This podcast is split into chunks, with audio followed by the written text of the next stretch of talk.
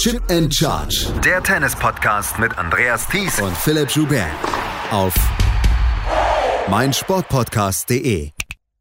Herzlich willkommen zur Nachtwache, unserem Kurzüberblick von Chip and Charge auf meinsportpodcast.de zu allem, was in der Nacht passierte, während ihr schlieft oder während ihr Football geschaut habt.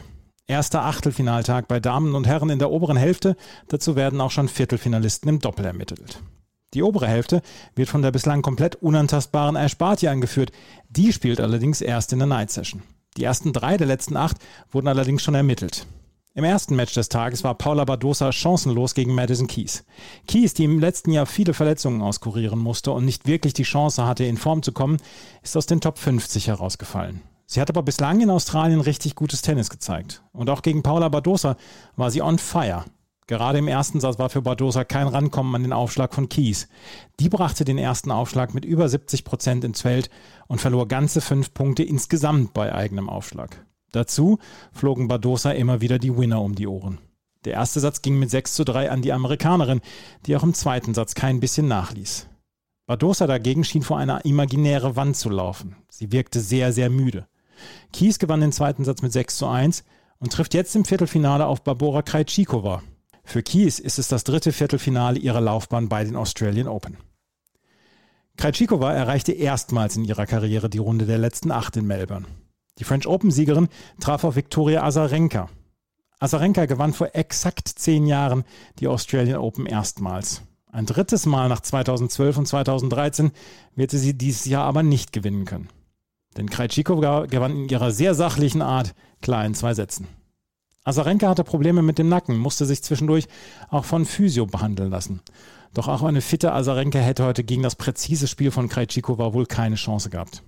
Krejcikova gegen Kies könnte ein sehr spannendes Match geben mit den zwei doch eher gegensätzlichen Spielstilen. Jessica Pegula liebt Australien, möchte man meinen. Nach 2021 erreichte sie auch 2022 wieder das Viertelfinale.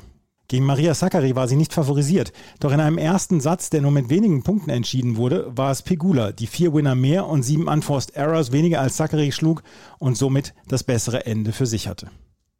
Im zweiten Satz war es auch Sakkari, die ihr spin-betonte Spiel nicht durchbekam. Das Match war sehr unrhythmisch mit wenigen Highlights und Pegula behielt trotzdem ihre Nerven und gewann mit 7 zu 6 und 6 zu 3.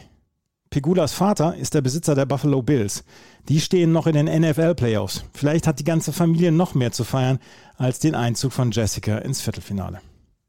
Bei den Herren ist zu diesem Zeitpunkt nur ein Match beendet. Rafael Nadal steht nach seinem Sieg gegen Adrian Manarino im Viertelfinale. Die Nachricht alleine wäre nicht so spektakulär. Auch nicht, dass Rafael Nadal in drei Sätzen gewinnen konnte.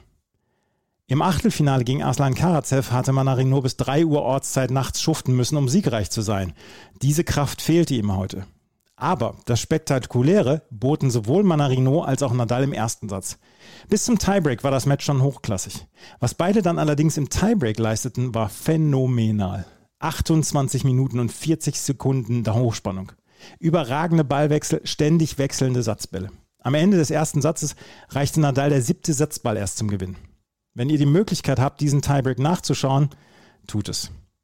Manarino, der sich schon während des ersten Satzes immer wieder ans Knie und die Adduktoren griff, wollte sich weiter gegen die Niederlage aufbäumen. Allerdings war sein Wille und vielleicht auch die Kraft nach diesem Drama gebrochen. Der zweite und der dritte Satz gingen relativ schnell mit 6 zu 2 und 6 zu 2 an Nadal, der jetzt auf seinen Gegner wartet. Zu diesem Zeitpunkt, während ich das aufnehme, hat Alexander Zverev die ersten zwei Sätze gegen Dennis Shapovalov verloren. Im Herrendoppel ist aus deutscher Sicht nur noch Tim Pütz im Wettbewerb vertreten.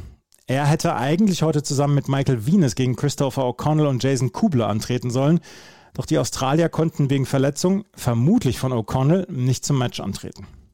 Kevin Krawitz und Andreas Mies dagegen sind ausgeschieden.